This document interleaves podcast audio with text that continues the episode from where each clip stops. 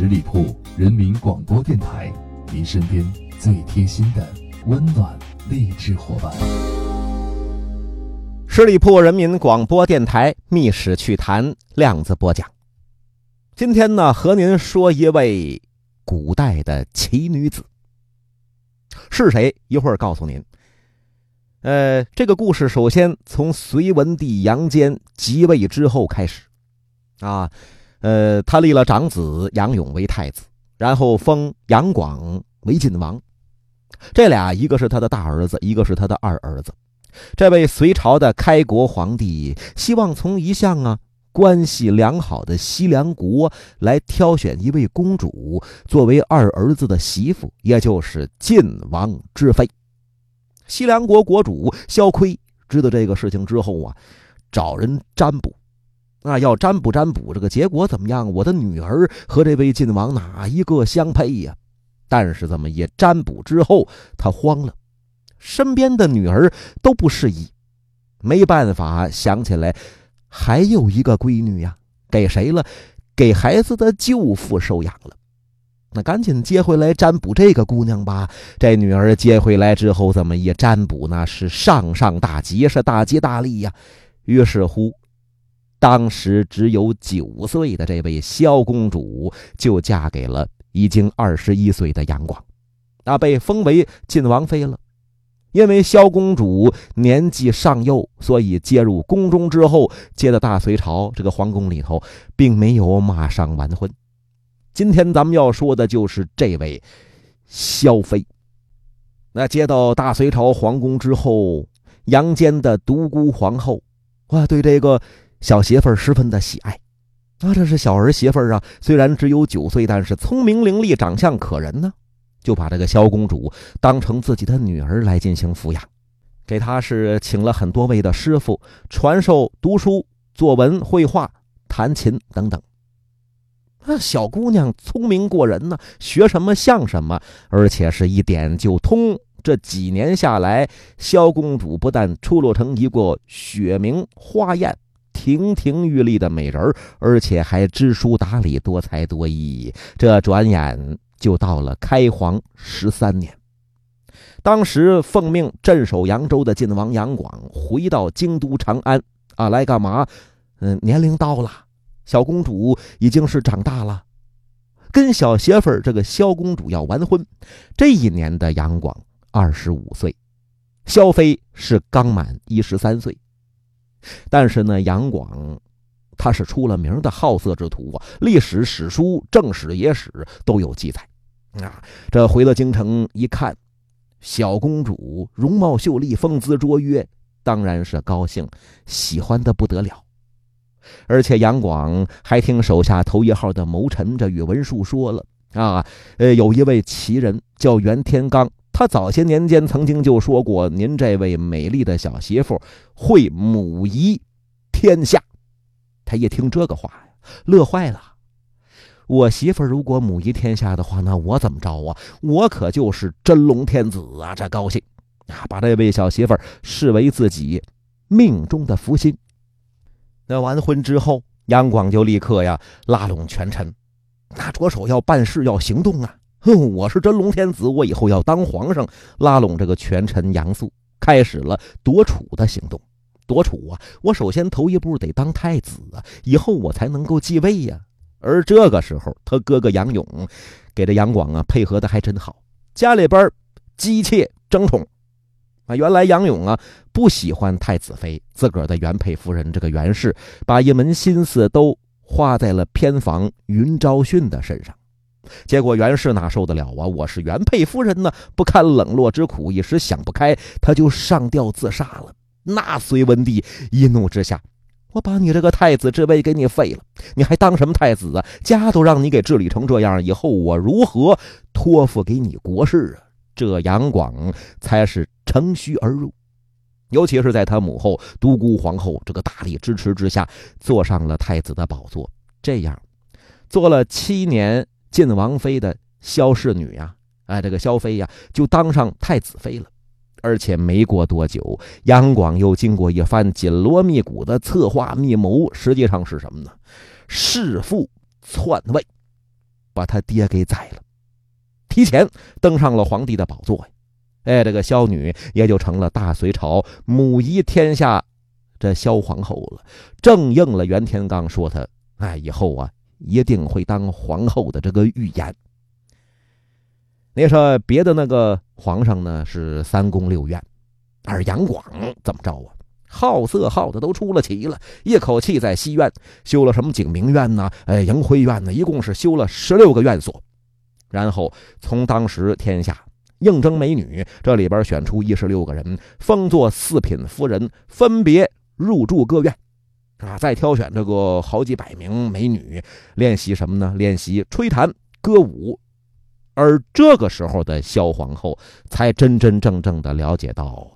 我的丈夫，他实际上是一名风流皇帝，但是那有什么办法啊？他是皇上啊，我只能够是调整心态，睁一只眼闭一只眼，随遇而安。也正是因为这个萧皇后忍让大度，让沉湎于酒色。当时那个隋炀帝呀，杨广，对这位萧皇后是一直十分礼敬。那萧皇后和隋炀帝一共生活了二十多年。那不常言有说吗？人无千日好，花无百样红。你这二十多年都过来了，虽然期间杨广沉湎女色，但是对这个萧皇后一直都不错呀。哎，可就架不住就出了事情了。有一个人叫宇文化及，一直是觊觎皇位，而且呀，也一直贪恋萧皇后的美色，那是贪恋已久啊。他就领禁军造反了。那个禁军一造反还了得吗？那是保卫皇上的兵啊。率兵是直入皇宫。当时杨广多大呀？四十九，五十来岁啊，就死在烟花三月的扬州了，是被这宇文化及找人给勒死的。那当时萧皇后虽然徐娘半老，但风韵犹存呢，她就成为一名寡妇和乱世的女仆了。这宇文化及早些年间就对这个萧皇后心存暗恋，干掉杨广之后，立刻。以萧皇后这个儿子性命相要挟，你从是不从？从了我了，我放你们母子性命；不从，我先从你儿子开刀。那萧皇后怎么办呢？没办法，只能是被逼作为了宇文化及的偏房啊。此时此刻，萧皇后的处境可想而知。你想活命，就得逆来顺受。这个仪态万方的女人，就成为宇文化及的囊中之物。大隋皇后的威仪是烟消云散了，但可是宇文化及这个狂妄劲儿，很快就招来杀身之祸，那得意忘形啊！此时此刻，有这么一个人叫窦建德，在中原一带起兵造反，而且是节节胜利，直打到江都。宇文化及抵挡不了，一败再败，最后带着萧皇后退守魏县，那并且自立为许帝了，改称萧皇后为淑妃。然而没多长时间，魏县也被打破了，也又逃到聊城。窦建德率军一路追杀，最后攻下聊城，把宇文化及给杀死在这儿。那当然呢，就是顺理成章成为胜利者了。不仅收缴了宇文化及的金银财宝，还收缴了风韵犹存、魅力不减的萧皇后。窦建德本身也是好色之徒啊，从打这儿。他是纵情于声色犬马，忘了自个儿还要逐鹿中原的这个初衷了。这个时候，北方的突厥人的势力又迅猛发展，他也往南边打呀。呃，之前远嫁给突厥可汗的，和他和亲的是谁呀？是隋炀帝杨广的妹妹。当时也是一位公主啊，呃，为了和突厥和亲，那咱们俩好嘎一好吧，别常年的你打我，我打你的。呃，这个妹妹就嫁给突厥这个可汗了，那，也就是现在的，呃，萧皇后这个小姑子叫义成公主，千方百计的打听自己嫂嫂的下落呀。呃，我这萧皇后怎么办了？找着了，让窦建德呀，嘿，给纳入囊中了。那就派了使者到要寿来接萧皇后。那窦建德哪敢跟突厥人正面对抗啊？乖乖的把萧皇后还有皇族的一些个亲属都交给突厥的使者了。突厥藩王叫楚罗，这个楚罗可汗刚一打眼一看见萧皇后的时候，哎呀，顿时都觉得天下的美女这个美劲儿怎么都集在这个人的身上了。当天的夜里，蒙古包中，萧氏女便由大隋的皇后变成了塞外藩王的爱妃。后来老藩王去世了，由他的弟弟颉利可汗继位。按照当时突厥人的风俗，老藩王的妻妾义成公主和这个萧皇后这姑嫂二人就都被新任的藩王接纳了。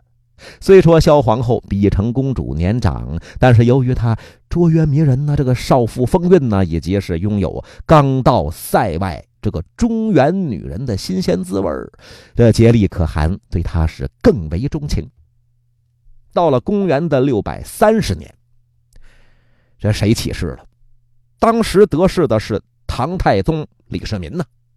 六百三十年正是贞观的四年，哈，唐朝派遣大将军李靖打败突厥大军，就迎回了曾经是前朝皇后的这位萧氏女。这个时候，萧皇后多大年龄啊？已经是四十有八，四十八岁了。萧皇后入朝的时候，云髻高耸，雾鬓低垂，脸似牡丹，美眸流盼，腰似杨柳，是仪态万千，依然是诱人眼目，动人心弦。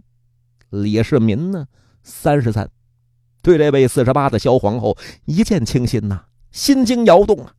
唐太宗马上就封了啊，封萧皇后为昭容，那可就纳为自个儿的爱妃了。